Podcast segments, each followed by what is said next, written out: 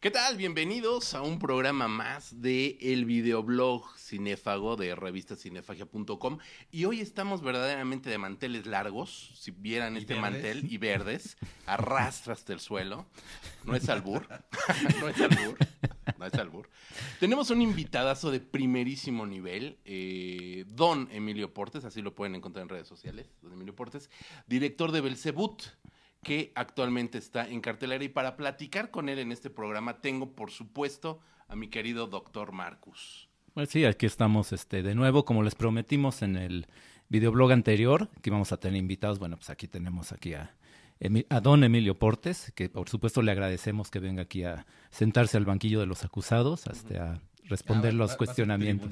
Va a ser Sí, sí, sí, aquí sí te vas a ver el... Nadie esperaba la Santa Inquisición. Exactamente. Este, bueno, como les comentamos, ahorita está en cartelera del Cebut, está en su segunda semana y te estás convirtiendo en el padrino de la temporada 2019. Cinefagia tenemos ya varios, varias temporadas haciendo esto. Nadie, nada más nosotros. tenemos el programa anterior que es de lo mejor del 2018, donde platicábamos Marco, Rodrigo Vidal en vía telefónica y tu servidor. Entonces ahorita eres nuestro padrino para eh, el primer programa de verdad de este, de este videoblog. Y bueno, si no conocen a don Emilio Portes de nombre, muchas veces los que somos eh, fanáticos del cine, pues nos vamos a ver quién es el director de la película, quién escribe el guion, nos vamos con ese tipo de excentricidades, pero digamos que el público en general pues nada más va a ver película, lo cual está muy bien, y a veces no se fija tanto de la, de la filmografía. Belzebut es su cuarta película, debutas en el 2008, si mal no recuerdo. Yo me recuerdo menos, cabrón. Menos todavía en el 2008 Las con... ya son confusas. Este, eh, conozcan la cabeza de Juan Pérez, ¿no? Entonces, creo que ya son 10 eh, años, son cuatro largometrajes, donde eh, Pastorela se convirtió también en todo un suceso por ahí del 2011.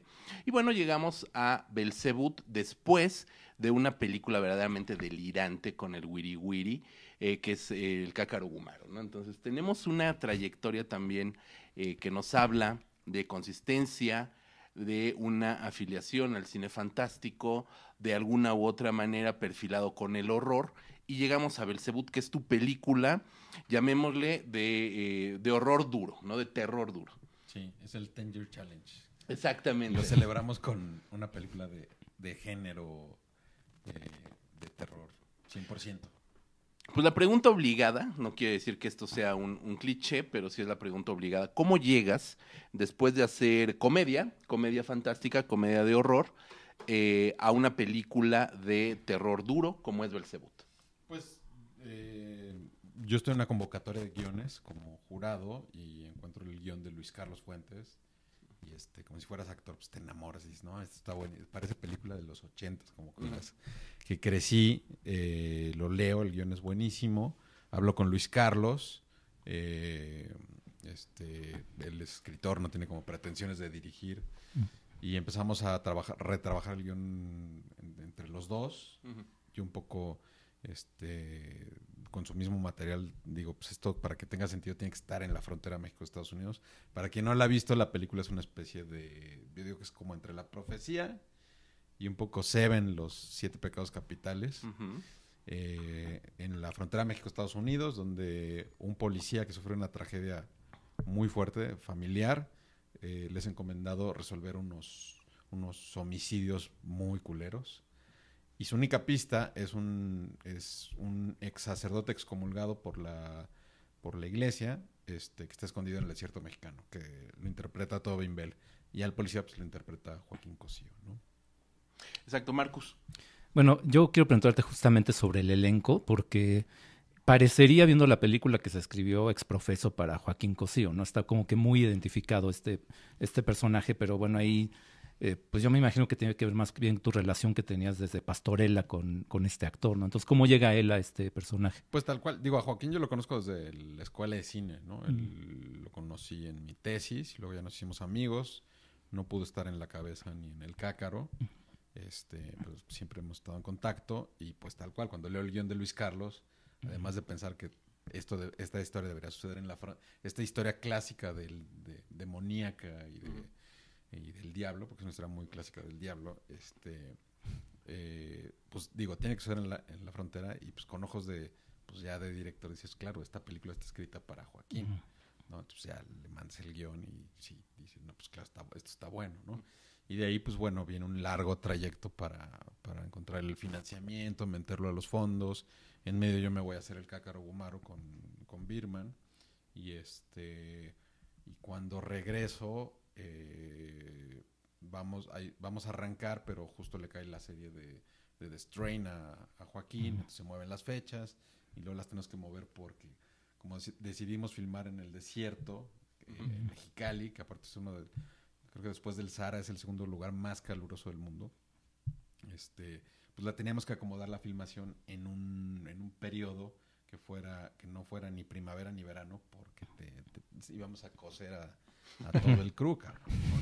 Entonces, este, pues fuimos ahí acomodando la, la, la filmación, ¿no? Fíjate, me, me ganaste justo una de las preguntas eh, que ya había yo leído algo acerca de esto. Es el proceso tan largo que se llevó poder realizar desde que comienzas el- a, a- a pensar en Belzebut a ahora tenerla en pantallas. Pues fue un proyecto bastante largo, ¿no? Pues sí, es bastante largo porque también pues, se hace con recursos, no con todos los recursos que uno quisiera, ¿no? Y a uno que le gusta el género, pues quieres que las cosas queden como... También como quedan en el resto del mundo. Lo que pasa es que aquí siempre lo hacemos con menos y menos y menos. O sea, la película está hecha con los mismos fondos que cualquier otra película, con un poquito más, con un mínimo garantizado de, de la distribuidora. Pero el resto, pues es este aportación de, todos los eh, cabezas de departamento, socios de equipo, de postproducción. Y, y, pues te digo, no, o sea, no solo es, no, no solo fue el, el rodaje, fue largo, también digo, estos, estos dos eventos también movieron la fecha de arranque, este, de- de- la post nos llevó también un ratote, y luego ya tienes la película estrenada, la, vamos y la estrenamos a, a Sitges, y cuando regresamos se mueve la fecha de estreno de Mm. noviembre a enero, y entonces este, en enero nos dicen que se mueve para diciembre. Y entonces en ese momento decidimos, eh, pues vamos a darle otra pasada a la peli, ¿no? Y le damos otra pasada. Y en noviembre nos dicen, no, ¿saben qué? Noviembre está, noviembre está muy, muy, muy diabólico, muy satánico, y mejor vámonos a enero. Entonces, pues pasa mucho eso, ¿no? O sea, las películas, o sea, mexicanas, es un rollo este, financiarlas, es un rollo filmarlas, pues también, porque no- con todos los recursos. Películas como Belzebut que tienen muchos efectos visuales, pues este al no haber dinero, pues todo, todos los procesos se vuelven más largos.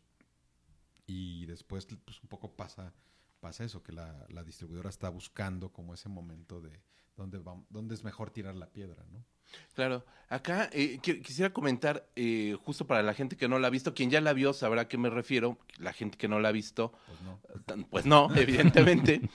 Pero hay que decirles que se trata de una película de terror clásico. Yo siento que es una película de terror muy clásico, muy en el estilo, bien lo comentas, eh, de este satanismo clásico, películas muy en la época de los años 80, no en cuanto al terminado, sino en cuanto a la progresión de toda la historia, de todo el argumento. Eh, y me parece que aporta algo que le estaba faltando justo al cine de terror mexicano, que es esta necesidad de volver a lo clásico. Pues mira, también en ese sentido la película es más grande que lo que comúnmente es una película este, de terror. ¿Por qué? Porque un poco la historia, como dices, es una historia clásica de... Es un, es un thriller policíaco que se va convirtiendo en un thriller sobrenatural. El sobrenatural, pues ya entran al mundo de, del terror y luego entran como una especie de, de, de slasher, ¿no? Un poquito, ¿no? Pero en- y luego de posesiones. Pero en general todo eso conforma una película clásica de, de terror. Y como está filmada en la frontera con, con actores extranjeros y este con muchos actores, no es una historia este compacta, pues la película es, es, es más grande. En ese sentido, también si revisas, por ejemplo, el terror de hace 10 años, aparte, eh, eh, estamos viviendo como la generación Blumhouse, ¿no? O sea, Ah. a partir que Blumhouse le pega la mina de oro de, de vamos a hacer películas como este, Actividad Paranormal y después empieza a hacer como películas chicas, chicas, chicas y cada una de esas 10 películas chicas, dos, tres le pegan y recurrentemente hacen números como, como muy concretos.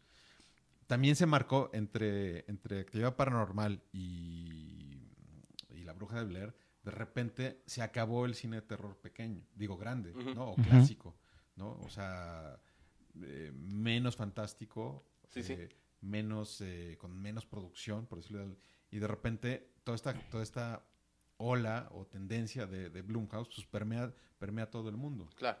Entonces, el cine de terror se ha convertido en que tiene que ser contenida, cámara en mano, si se puede en una casa, si no, pues en un bosque, este, con Ujú. una cámara de video, eh, pero siempre como en estos términos de contención. Y Belcebú es todo lo contrario, es una película eh, con un elenco gigante, que además tiene, eh, el casting lo hizo Natalia Beristain y, y me presentó a muchos actores de, de- de no, eh, no famosos, pero que son profesionales, este, que todo el tiempo están, están haciendo como pequeños eh, beats, porque como es una película de thriller policiaco, pues van a, un- a una investigación y luego van a otra y luego van a otra y luego van a otra. Y en cada investigación hay un, hay un, hay un actor eh, increíble, ¿no? O sea, yo en ese sentido estoy muy orgulloso del cast que no hay ningún actor eh, no profesional, ¿sabes?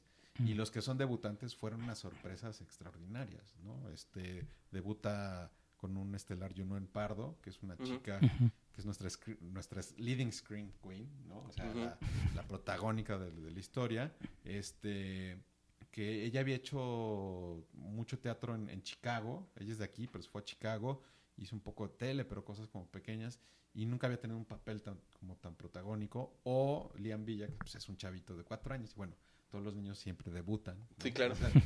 Y- Bueno, pero pueden debutar de bebés, como Angélica María, ¿no? Este ya debutó ya a los cuatro años. O este, Fernando Luján. ¿no? Sí, no, por supuesto. O, o, por ejemplo, eh, Belcebú, sin spoilerear mucho, este, tiene, para, la- para los que no la han visto, pues tiene muchas manifestaciones el personaje. Y una de esas es un personaje 100% generado eh, por computadora. Y este y en realidad no es que le hayamos puesto la voz nada más de ahí de quien sea y ahora le ponte al script con Joaquín a, a tirar líneas, sino buscamos un, un, eh, un- al mejor, pues, ¿no? Y cayó o quedó un gran estandopero, Ah, Ujú. un comediante que se Sí. llama el Conde Fabregat Conde Fabregat. que, que- que es una maravilla. Uno, porque era el que mejor hablaba inglés, y dos, era el que, al que mejor le iba el papel, ¿no? Y... Pues ni maquillaje necesitaba, cabrón. No, Bueno, o sea, este... eh, no, pero al- a lo, lo que- a lo que iba es que también la actua o sea, justo la actuación o lo que él imprime es su personalidad y el acting y la actuación con lo sin la cual los animadores que después rec- recrearon los movimientos, los gestos, este, la personalidad de, de, de Belzebub, pues n- nada de eso existiría si no, si no se hubiera, si no hubieran partido de la, de la actuación de- del conde.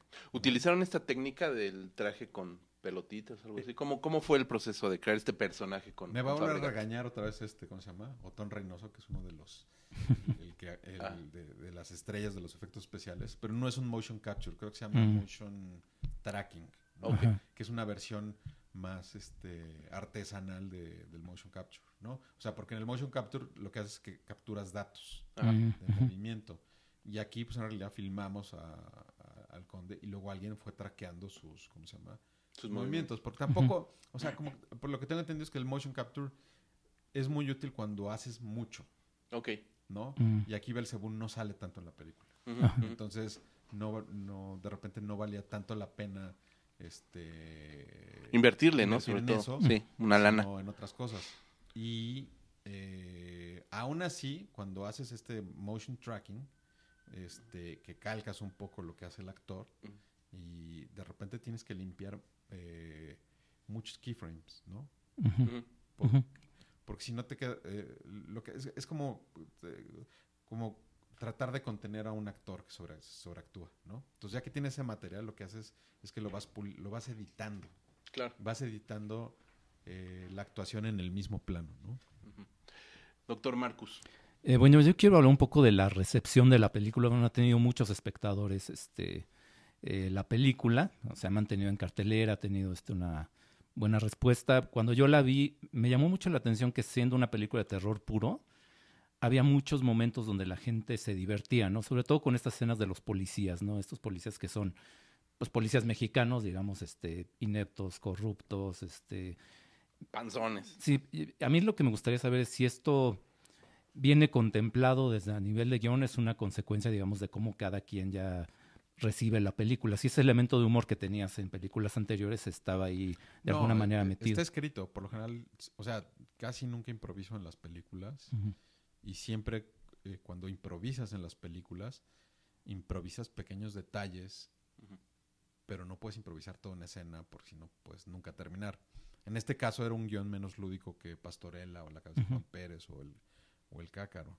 Eh, por ejemplo, con Andrés, de repente, hablando del Cácaro, justo no es que improvisáramos, sino él como había escrito el guion con Vega Gil y también con Armando, este, pues era poca madre, porque tenías a los guionistas en el set. y lo que hacíamos es que de repente, ya, ya, ya corriendo la escena en caliente, pues de repente entre los dos decíamos, ¿y si quitamos esto? Órale va, ¿no? Y en ese sentido, en Belcebú, yo creo que es una película más apegada al, guion terminado. Mm. Y estos eh, comic reliefs o estos este, respiros cómicos eh, eh, sí estaban escritos y creo que es un humor muy negro, pero yo veo que en las salas funcionan muy bien porque la peli, la historia de la película es muy violenta, muy muy violenta. De hecho, la película está filmada de una manera muy sugerida, ¿no? Muy en off, o sea, casi nunca ves o, prácticamente nunca ves en cuadro algo que la pueda llevar a, al gore o al eh, o ni siquiera a, la, clasificación B15 o C, ¿sabes? O sea, está algo está hecha para que pase en televisión, pues, ¿no? Eh, y pero la historia sigue siendo muy violenta y muy dura. Y entonces la película lo que hace es que a la gente se, tal cual se va tensando en las butacas. Y entonces entre, digamos, entre capítulo y capítulo con estos desenlaces muy trágicos, eh, eh, justo eh, a veces Joaquín, pero sobre todo José Sefami, suelta estos pequeños chistes, ¿no? Que, que lo suelta como nadie. Y de repente la gente se ríe, pero también se relaja para, el, para el capítulo que viene que va a ser cada vez más fuerte y más fuerte y más fuerte. Entonces, en ese sentido, pues sí están escritos, ¿no? Eh, muchos vienen del guion original de Luis Carlos, otros son como aportaciones nuestras. Habrá ahí también, evidentemente, alguna aportación de Joaquín o Pepe este, agregando algo al, al, texto o agregando un texto de más. Pero justo, pues también estos cabrones que son unos cracks de la, de la actuación, saben dónde y cómo colocar estos, estos momentos que luego en edición pues sí son oro, molido, ¿no? Y algo de lo que me gusta mucho continuando con esto, justamente es la pareja protagónica de policías, que son eh, José Cefami, que es el que le da eh, espejo a Joaquín Cosío. Me encanta cómo funciona esta pareja, porque además, si pensamos en el cine de terror eh, clásico, comparado con el cine de terror más moderno, cuando tenemos ese tipo de personajes o de parejas policíacas y demás, pues vemos al policía eh, más joven, más guapo, más heroico, más en el sentido del héroe, más en el estilo del cine de terror, eh, pues noventero, más como en el estilo de Scream, de los personajes policíacos jóvenes, hay medio tontuelos y demás, ¿no? que, es, que es también parte de, de, esas películas. Cuando vi este pareja de personajes, y si esta película hubiera estado en los años 80, hubiera estado para los hermanos Almada haber hecho esa pareja protagónica, porque son personajes... Bueno, los hermanos Almada eran unos caradura, que tenían unas caras increíbles, ¿no? Desafortunadamente no quisieron tanto o muy poco de otro cine que no fuera el de ellos, ¿no? Muy poco, muy poco, muy poco terror. Hicieron poquitito terror. Poquitito terror, pero dentro, pero dentro nunca salieron como de sus mismas películas que, eran como las del Santo, que era un género en sí mismo. Exacto, exacto. Y aquí lo que tienen justamente es el rostro, la complexión, porque sí tienen la complexión del policía mexicano, de lo que conocíamos como el judicial mexicano, y que además son total y absolutamente, sobre todo Cefami, evidentemente, eh, vale madres, o sea, le está pasando el apocalipsis encima y él no se inmuta. Como Cefami, con todo. Con Cefami, ¿no? Y este, y eso es algo también muy propio de los mexicanos, que te puede estar literal llevando el diablo y permaneces con una sonrisa tratando de albureártelo, ¿no? Justo eso es lo que va haciendo que la película también avance narrativamente. Yo me atrevería a decir, digo, tú eres el director y co-guionista, de manera paralela a la violencia y al terror. Es, es como un espejo. Bueno, lo, Muy bien lo hecho. que tiene, creo que algo de lo que ha hecho que la película conecte con, con el público y con mucha gente y con, y con estos medios nuevos que son los podcasts, los Facebook Lives, todo eso, y que diarios alguien está sacando una, una nota o tweet o un Facebook o un video o algo- Ujú. un videoblog comentando afortunadamente muy bien la película.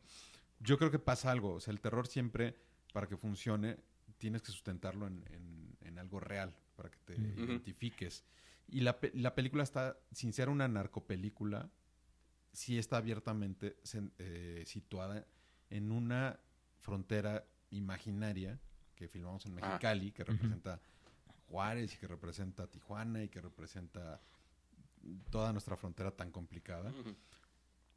Y, y creo que situar a los personajes ahí y situar personajes reales como, como Joaquín y, y Sefami, que son, que son pues, in- investigadores, pero, pero como son los investigadores, sin mucho glamour, ¿no? O sea, sacando notas, tomando datos, este, de repente haciendo un par de, de cosas medio chuecas, pero para que avance la investigación y no se trabe, o tratarla de cerrar lo mejor posible, porque en este país las cosas no se cierran.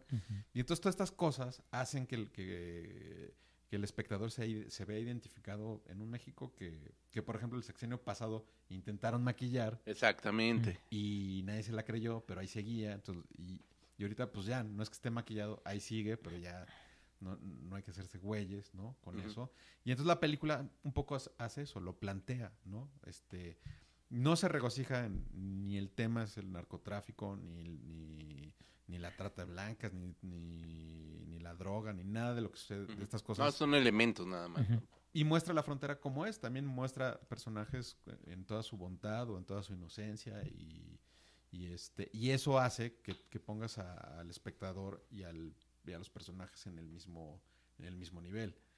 De hecho, otra de las cosas que creo que hace que la película camine muy bien es, bueno, evidentemente el, el trabajo de Joaquín, ¿no? Que, que creo que en esta película que, que se le echa al hombro y que está todo el tiempo en cámara, o sea, de los mil, de los mil planos que hay, no de salir, seguro, en, en 10 o 20. Ujú. No habrá tenido seguramente solo cinco días de llamado libres de los 50, ¿no? Este, muy esporádicos, pero todo el tiempo lo estás viendo a él. Esas películas que no se separa del personaje principal. Y entonces, eso creo que le da una oportunidad a Joaquín de, de- de enseñar pues, toda su paleta de, de- de emociones y, y su- y- y- y- contar emocionalmente a este personaje con una gama actoral gigante. Y entonces cuando arranca la película este, y sufre esta tragedia Joaquín, pues tanto el espectador como el, como el personaje quedan pero flojitos. Y eso yo creo que lo que hace es que, que tanto el personaje como el público queden este, muy susceptibles Sí. a todo lo que viene, ¿no? Sí, tuve la oportunidad de, de- de verla en, en- en una función normal, es decir, no la vimos en función de prensa, función de prensa, pues vamos, eh, gente del medio. La tuve, tuve la oportunidad de verla en una correa comercial normal. Y el público, en, esta, en este arranque de la película, cuando sucede este evento con Joaquín, el público reacciona brutal, lo, lo pasmas. O sea, el nivel del, del discurso que presenta esta escena le pega al público un gancho al hígado tremendo y como dices, lo deja flojito. No sé tú. Marco, ¿cómo viste esa experiencia también? Sí, sí, también, bueno, sí se, se percibe pues esa... mm, que se involucra pues el público que te está comprando lo que... eh, cómo arranca, porque pues, es una tragedia que pues es... Pocas películas de terror se atreven aparte de llegar a esa... Y en la primera secuencia. Sí, exactamente, En la ¿no? primera secuencia. Y yo lo que estaba pensando ahorita es que, bueno, estamos hablando de cómo la recibe un público mexicano, que sabemos que el narco está ahí, que sabemos que estamos como que rodeados de violencia, pero que llevamos nuestra vida cotidiana pues, como podemos, ¿no? Tratamos de, de llevarla, ¿no? Y, de, y es algo que la violencia está ahí, pero como latente, ¿no? Pero bueno, ya que tuviste la oportunidad de presentarla en Sitges y en Bruselas, me gustaría saber cómo respondió la gente en ese, si, si entendió ese... En otros esa- contextos. eso de contexto, ¿no? Si sí, lo, si sí, lo claro, la película, la película es como universal en ese sentido. O sea, Eh, por ejemplo, Bruselas es, el- es un festival increíble donde tienen la- la- una cosa muy particular. La gente va a trolear las películas. Ok. Y entonces, Ah, ya sé a quién habla- mandar para allá. y entonces hablan y la comentan y si no les gusta algo lo dicen y el público se ríe. Y aquí, después de la primera secuencia, silencio sepulcral. O sea, en, en ese sentido, o, o la película, eh, ¿cómo se llama? Los atrapa y los entretiene y no están, ¿cómo se llama? Troleando. Ah, o se van con todo. Y en ese sentido, como que empiezan en los créditos a, a- a hacer chistes. Pero empieza, nada más ven esa secuencia y se acabó la diversión, cabrón. ¿no? Sí, sí, sí. Y, y creo que también e- esa secuencia marca mucho el tono de la película. O sea, te deja, creo que un, un sabor como bastante amargo y hace que todo lo demás se vea más, más grande posiblemente de lo que es.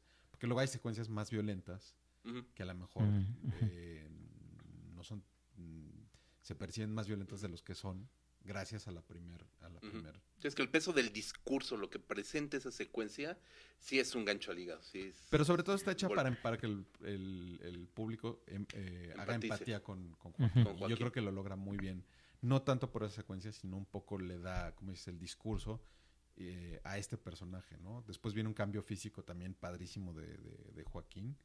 Este. eh, y un poco ya entiendes por qué, es- por qué el personaje es así. Ujú. ¿no? Escéptico, valemadrista, este, malhumorado, este, eh, porque no le interesa la vida, ¿sabes? Y lo único que tiene es a Cefami, que, es su cuate, y les cae esta aventura, como dices, apocalíptica, y de repente van viendo que es cierto, ¿no? Exactamente. Y bueno, independientemente de esta pareja eh, y de Yunuen, que es el- la, la protagonista femenina, tienes la presencia de Tobin Bell, que también desde que empecé a leer las notas y ya después viendo la película, Tobin Bell es extremadamente famoso, o se hizo muy famoso, por las secuelas de So Juego Macabro, donde interpretaba al, al- al villano, ¿no? A, A este, Jigsaw. a Jigsaw, Jigsaw, sí. exactamente. ¿Cómo llegas? Esto es una pregunta más como de, de- de- de tipo, no, no de análisis de la película, sino cómo llegas a Tobin Bell, cómo le vendes el proyecto, cómo accede y sobre todo a salir de una zona de confort porque ya lleva, ya lo revivieron en eso además. entonces, Bueno, lo que... lo- ¿cómo, lo- ¿Cómo lo haces? como cualquier actor, o sea, teníamos una lista de actores que estábamos buscando a Basilio, no estábamos buscando a, a Tobin. Evidentemente Mm. estaba en la lista porque tenía la edad, tenía la presencia escénica, este, y era buen actor. Y pues estaba en la lista, pues, O sea, ya lo tenían mentalizado, como no, opción. entre varios, Ok. ¿sabes? Sí, como una opción. Exacto. mentalizado. decíamos, pues bueno, Tobin, o sea, tiene la edad, es buen actor, tiene presencia escénica y es un es un- una cara importante para el Para el género. para el género, ¿no? Este y tal cual, eh, de- cuando se está viendo fechas, lanas, este que la- lo de la lana luego no es tan importante, es, es realmente como, como todos los actores, es que a él le gustar el proyecto, se enamora del guion, dice le interesa mucho, quiere platicar con ustedes, hablamos con él, le mando unos diseños del, de cómo es el personaje, lleno de, de estos tatuajes con símbolos y grímoros este, basados en, en la clavícula salomónica. Y este. Y, eh, y luego creo que ve Pastorela y entonces sabe que somos medianamente competentes, ¿no? Este. Y ya, o sea, llega a México a trabajar, a desmenuzar el guion, a platicarlo, a hacer lecturas y a integrarse con, pues, con el resto del crew.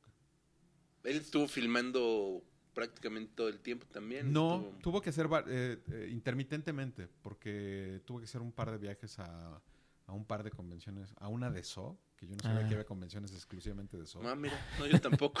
Es que es todo una industria, ¿verdad? las convenciones es... Y tenía Sí. otro compromiso de, de trabajo y en otro periodo también no era necesario que estuviera aquí, ok. Ujú. ¿sabes? Entonces hizo como tres viajes y, y se quedaba, ¿no? Este, ya no recuerdo muy bien cómo, cómo fue el plan de trabajo, pero no estuvo todo el rodaje. Este, la magia del cine, pues, ¿no? Sí, por Claro. supuesto. Este, bueno, yo justamente a propósito de Tobin Bell, este, quería preguntarte sobre la distribución internacional de la película. El hecho de que esté hablando en buena parte en inglés, por ejemplo, pues también debe facilitar esto, ¿no? Pues eso apenas empieza. La película la tiene Raven Banner, Ok. Eh, No, bueno, que es eh, especialista. Y un poco sí. todo, todo el mundo estábamos esperando qué iba a pasar con el estreno en México, porque a partir de eso, este, pues establece más o menos de qué se trata la película y a quién le puede interesar, cuánto, eh, cuánto pueden pagar por la película.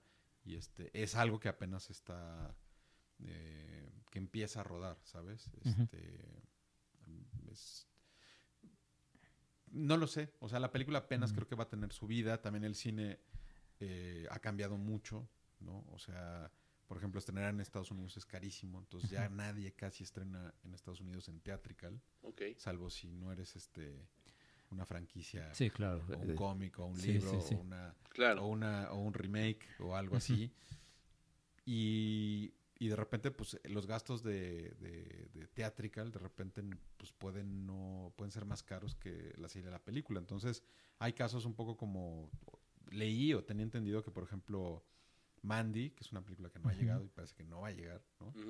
Este de repente eh, casi no tuvo theatrical y, y prendió como lumbre, lumbre en el streaming ¿no? Y en los festivales. Pero ya todo el mundo la había visto en streaming y en algún momento medio quisieron volver a sacarla en theatrical pero pero ya no sabes entonces el negocio del o sea el cine tristemente el cine internacional ya sea de allá para acá o de acá para allá este pues se lo ha comido el- los mismos majors, ¿no? O sea, por ejemplo, ahorita está Suspira y Clímax y son películas que pues que es muy difícil de verlas ahorita en el cine, ahorita en cartelera. Sí, Sí, este, porque medio no están, ¿no? Y, y, y, este y viceversa, imagínate una película como Belcebú en Estados Unidos, pues también y eso a lo mejor y, no sé si también nos estamos enfrentando a una nueva generación que ya no quiere ir al cine, ¿no? Que también prefiere este Los Sí, streamings. que- Netflix que and chill, verla. sí, exacto. y, y la peli pues va a salir en, en algunos meses en, en ¿cómo se llama? En, en- ¿Netflix? No, no sé, en, en algún streamer va a salir. Ah, O sea, ok, ok. primero Sí, sale claro, de sí. paga y luego sale en streamer, ¿no? Que se está viendo con quién, ¿no? Ok, ok. Pero, pero ¿cómo se llama? Eh, pues está cambiando ese rollo también. No sé si le va a pasar, al- le está pasando ahorita al cine lo que le está, le- lo que le pasó al CD y le- lo que le está Mm. pasando ahora al vinil, Claro. ¿sabes? O sea, ah, sí. pues, que de repente CDs podías comprar un chingo y este y luego viene el streamer y entonces ya tienes un chingo, pero ya no sabes dónde están tus discos, ¿no? Exacto. Y luego parece que ahora que abres los toco madera, que abres tus CDs ya, ya se pudrieron, ¿no? Y Están entonces, pandeados. y entonces la gente está volviendo a comprar este este ¿cómo se llama? Físicos. Sí, sí. no, los eh, acetatos. Sí. Exacto, sí. Pero ya, como dice mi hermana, eh, la regla es o te compras uno de alguien que ya se murió o te compras un disco clásico. No compras todo en, en- ¿cómo se llama? En... Ya eres muy selectivo. Exacto. Sí. Y entonces esta, esta selección no sé cómo va a regresar a los cines, ¿no? O sea, no sé si tienen que empezar a abrir más cinetecas o más art house o, o ya de plano perdimos los cines, ¿no? Oye, por- Emilio, este. En experiencia teatrical, ¿no? Sí, claro, en Sí, Express sí. Esta película, eh, podemos decir que es también tu debut también en el lenguaje extranjero, en, en inglés. ¿Hacia dónde te va a llevar esto? ¿Qué, qué está la expectativa tuya de brincar a Estados Unidos, de seguir los pasos, no sé, de Isaac Svan, un amigo también de, de nosotros? de eh, bueno del sindicato del terror también curiosamente no de sí. Jorge Michel Grau que se fue también a filmar Rigo, que a Estados Unidos. Rigo, que se va a hacer, o sea, Pues no, eh, ¿tu mente está pensando en eso? Así No. que a calzón quitado. No, o sea, en realidad yo estoy pensando como en los guiones que tengo desarrollados. Si se pueden hacer fuera bien, si no, pues hay que hacerlos con lo que se consigue acá. Pero son como caballos, ¿sabes? O sea, ¿cuál es el que te va, cuál es el que consigue primero el financiamiento? ¿Y en qué esquema, no? O sea, y cada vez es más difícil, supongo, ¿no? También con, justo esto que estaba hablando del, de, de, ¿cómo se llama? De, de, del streaming, pues no es que venga, no es, no es que porque yo haya hecho Bel- Belzebú va a llegar Blumhouse y me va a decir, ¿qué peli te quiero contratar por tres películas, ¿no? O sea, no, no sucede, o a mí nunca me ha sucedido, ¿no? Y en todas las películas me han dicho, no, ya, con esto. No. Después de los Arieles. y- Sí, no, sí, pero en todas, así, y no, no, no, no pasa, pues, ¿no? Bueno, pero eso también es sistémico de la industria mexicana, ¿no? También es un poco el... Pues es difícil y se va a poner más difícil porque también esta cuarta transformación al final no puso como prioridad la cultura como se esperaba. ¿no? Eso es cierto, y traemos un rezago cultural de 70 años, Ujú. ¿no? O sea, o más. Eh, eh, no sé si me estabas preguntando hace rato que qué falta para que salgan más películas como Belcebú, ¿no? Pues falta que necesitaríamos eh, una filmografía de, de 300 películas de terror que no tenemos. Sí, claro, porque el, el cine de terror mexicano está teniendo un revival del 2015 para acá. Pero es muy, pero aún así O es sea, esporádico. Sí, ¿no? es más, sí, Sí, a lo sí, que sí, voy sí. es que hay O sea, una lo- laguna enorme Ya, antes. ya lo han platicado Ajá. seguro miles de veces aquí, pero es Fernando Méndez, ¿no? Ajá. Ah, 20 sí, años claro, sí, y claro. Tabuada y El Santo. El Santo es como nuestra serie B, Ajá. pero nadie, nadie, bueno, algunos luchadores intentaron hacerlo, no les salió. Sí, O sea, claro. ya solo lo puede hacer El Santo. Ese en sí le da como, le pasa lo mismo que a, a la comedia, le da muy mala fama al terror. Mm. Así como las ficheras le dieron muy fa- mala fama a la comedia. Se deja de hacer terror y comedia. Pasan 10, 15 años para que Del Toro se le ocurra hacer una de las grandes películas de vampiros del cine de vampiros. De eso pasan otros 15 años y hay en medio vacaciones del terror para que llegue Rigo y diga, a ver, vamos a hacer una peli que sí. parezca como, como las. Japs, ¿no? Ajá. Y este y después pasan otros 7, 5, 6 años para que llegue Jorge Michel. Y luego no pasa nada. Y luego Exacto, sí. este, ¿qué sigue? Pues vuelven. Sí, sí, sí. Sí. Y entonces, bueno, Sí. ahorita viene, bueno, este, los remakes de Más Negros que la Noche, pero son uno cada cinco, dos años, un año. Y ahorita, como dices, del 2012 para acá, pues digo, el año pasado estrenaron dos películas de terror mexicanas, o tres, ¿no? Sí, El Inquilinos. Habitante, Ajá. Inquilinos Sí. y la del ex. Atroz. que, que también tuvo un estreno chiquitito y la gente dice, ¿por qué, por qué no, por qué tan chiquito? Pues porque no tenemos una cultura del gore, ¿no? Así como, Cinco salas nada más. sí, pero no hay una cultura. O sea, al igual que no, no hay una cultura de serie B, o sea, no estamos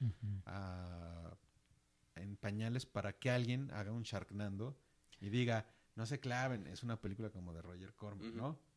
Pero hay, hay gente que le gusta hacer serie B, ¿no? Y así como hay gente que le gusta hacer gore, pero no tenemos gore, cabrón. No tenemos serie Sí, B, no sí, sí, sí. tenemos Sí, no. thriller, no tenemos westerns, no tenemos policíacas que no fueran las... El cine de acción también murió. Se por los murió. Almada. ¿sabes? Ajá. Y además los Almada, pues lo hicieron, lo hacían con tres pesos, ¿no? Este, entonces estamos, tenemos un rezago cultural en, en todas En las- géneros. en todos, todos los géneros que no sea melodrama autoral o comedia romántica. Ajá. Y la comedia romántica, yo creo que, o sea, hasta le deberíamos agradecer porque es, la- porque es la que ha metido, ha regresado público al, ¿cómo se llama? Al- a los A las salas. Sí. sí, Y sí, se la sí. torlean mucho, pero pues regresó a la gente, ¿no? Sí. O sea, y eso está generando identidad. Pero también pues, estamos como en esos dos extremos, ¿no? Melodrama autoral para festivales y estos que apenas logran colarse en la taquilla y de repente meter unos home runs. cabrón. No, y luego hay películas muy valiosas. Lo que comentábamos antes de comenzar a grabar eh, fuera del aire, hay películas que empiezan a festivalearse, hablando de, de- de que de, de los festivales también como, como una salida, y les cae como una maldición. Ya después no llegan a salas, ¿no? El año pasado se, que se estrenó Estrellas Solitarias, Claro, pero... estuvo cinco años festivaleando. No, y aparte justo cuando salió, cuando tuvo ese hype de estrellas solitarias, de repente fue como, ¿cómo se llama? Como que justo al público al que iba dirigido, tuvo su, así como lumbre corrió en la zona rosa, Ah, en el mix, este, y de repente cuando era así de, güey, estrénenla, ¡fum! ¿No? A, Se la, a murió. la lata, ¿no? Y ahorita, es chistoso porque la acabo de volver la película y es una película, creo que es la mejor película punk de, mexicana. O sea, es más Sí, punk es una que gay Sí, o cualquier sí, cosa. Sí.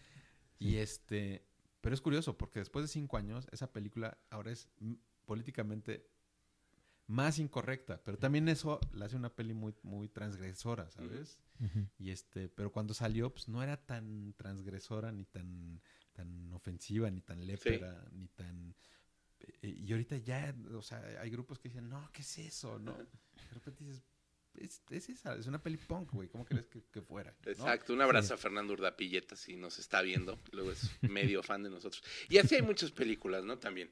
Yo me gustaría despedir con una pregunta totalmente autoral, así. Ya pasaste por el proceso de creación, de escritura, años, reescritura, mover fechas, bla, bla, bla. Tienes ya la película, la película se estrena, la película ya corrió en algunos festivales, los más importantes además, Cities Bruselas. En este contexto que estamos platicando justamente, ¿qué aporta Belzebut al género de terror mexicano? Pues de entrada que se haga otra película mexicana de terror que hacen falta. Yo creo que, Ujú. yo creo que es eso. Eh, dos, que pues nada, que espero que genere público. Ujú. Este, no sé cómo vaya a acabar la corrida comercial, pero, pero ha sido maravilloso ver cómo de gente que sale del cine o de tweets de primera mano, o sea, no nada de amigos ni, ni cercanos, la película está teniendo muy buenas críticas, ¿no? Por ejemplo, a diferencia del Cácaro, que fue una película más polémica, que de repente hay- había gente que lo odiaba, La gente que la amaba. Ajá. en Belcebú, incluso con todo lo violenta que es la película, la gente sale muy agradecida que no sea una comedia romántica, que sea una película más grande que, que, que el esquema Blumhouse, este, y que tenga una manufactura, según ellos, muy buena, ¿no? Y que se llevan como una muy buena película mexicana, ¿sabes? Este, entonces, es, espero que todo esto también, pues, le, no que haya un- una, un- un- una mala reputación del cine de terror mexicano, porque no hay ni siquiera ci- cine de terror mexicano, ¿no? O Mm. sea, es- somos muy esporádicos. Yo creo que, que esto, espero que sensibilice tanto a público como a exhibidores, como a distribuidores, y de repente decir, bueno, pues, hay, de repente hay que apostar a... Digo, mi apuesta de repente es esa, hacer otra cosa que no sea comedia romántica o, mel- o melodrama, ¿sabes? Porque sí creo que necesitamos de repente decir, sí podemos hacer una muy buena película de terror. No, yo no puedo decir que Belzebú es una muy buena película de terror, porque es mía, pero la gente sí, sí, sí le está gustando, ¿no? O sea, eh, cumple con el objetivo. Se espantan, brincan en los asientos, este, y la recomiendan como, como, pues, como eso, como una buena película. De hecho, yo pensé que la película iba a ser más polémica so- por, el- por la violencia, este, de ciertas escenas. Pensamos que también iba a ser todo, todo un tema, el tema de meterse con, con figuras religiosas, eh, que la película está construida alrededor de, de, ¿cómo se llama?, de los íconos de- del catolicismo y se mete de repente con ellos sin, sin Y faltar. gráficamente. Sí, y si de repente, pero sin faltar al culto, pero no se mide. Pensamos que sí iba a ser un tema y no, la gente sale hablando de que vieron una muy buena película de terror y que es uno de los mejores personajes de Joaquín Cosío. O sea, esos son los dos temas de la, de la película. Ok. Eh, bueno, yo quería preguntarte sobre si querías continuar, digamos, en cine de género, pero la forma como hablas de la necesidad de este justamente practicar géneros, pues creo que me queda claro que sí, o sea, te interesa, ¿no? Este, pero bueno, de esos guiones que estás trabajando, si podemos esperar, este, no sé, algo de terror, algo policíaco, algo, digamos, así más definido en como dentro de un género. Pues si sacan el cheque, sí. Productor. No, no, pues están ahí, Póngale. pues ahí están los, ahí están los proyectos desarrollados, presupuestados, este, son cosas un poquito más contenidas, pero sí son de género, ¿no? También desde comedias muy salvajes hasta películas de, un par de películas de terror, ¿no? No, pues está increíble. No, pues qué bueno. sí. Pues yo creo que ya con esto nos podemos despedir. Yo sí les quiero decir, creo que la gente que sigue a revistacinefagia.com y que entran y leen www.revistacinefagia.com se dan cuenta que nosotros pues, no tenemos payola, ni cebollazos, ni chayotazos, ni nada por el estilo cuando una película sea mexicana, internacional, de un gran autor o de autores noveles. Si no nos gusta, siempre decimos que no nos gusta. ¿Y por qué? Siempre hacemos como este ejercicio eh, de honestidad escrita, ¿no, Marco?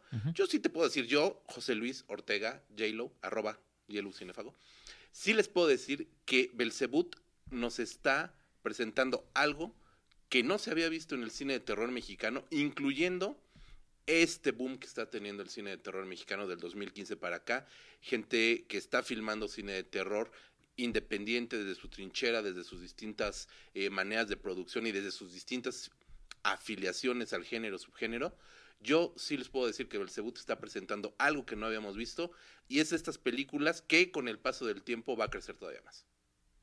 Este, bueno, pues quiero, este, ya para no este, superar, digamos, lo que, lo que acabas de decir, ya tenía que sí, como que, este, digo, hacer algo ya más. Este, sí, sí, algo impropio, digamos. Este, pero bueno, digamos que este, ya más bien los quiero invitar a que pues, nos sigan, digo, en la página, este, ya mencionó José Luis la, la dirección. En redes sociales también, acuérdense que estamos en Facebook como Cinefagia México, estamos en el canal de YouTube. Ahí es donde estamos subiendo estos videoblogs, ahí pueden ustedes suscribirse, darle seguimiento a lo que hacemos y bueno, además, bueno, agradecerle de nuevo a, a Emilio Portes que haya estado aquí con nosotros y recordarles que vamos a seguir invitando más gente, este, tanto realizadores como investigadores, este, y por qué no, pues también gente de otras disciplinas Sí, que venga a hablar de cine, ¿no? Músicos, no sé. También. Entonces, Pues nada más, tus redes sociales, donde pueden Eh, escribir para Belzebut, para ti. arroba, arroba Belzebud-film. Ahí escríbanos y pongan sus comentarios. La verdad es que nos han nutrido mucho y nos dan mucho, mucho ánimo. Eh, arroba don Emilio Portes. Eh, vayan al cine esta y la otra semana porque acuérdense que las películas mexicanas se van achicando, achicando. Va para la tercera semana en cartelera. Esta arranca su tercera semana. Este, entonces, si nos están escuchando todavía en, mi, en miércoles, este ju- jueves, todavía vayan porque a ver, a ver cómo nos toca después. ¿no? Pues la mejor de la suerte, don Emilio Portes, y muchas gracias. Muchas gracias a Octavio Serra, que es nuestro productor y que nos proporciona este delicioso cafecito. Gracias a la producción. Nos estamos viendo, Marcus, muchísimas gracias. no, bueno, pues nos vemos en la siguiente videoblog. Esperamos que no te hace.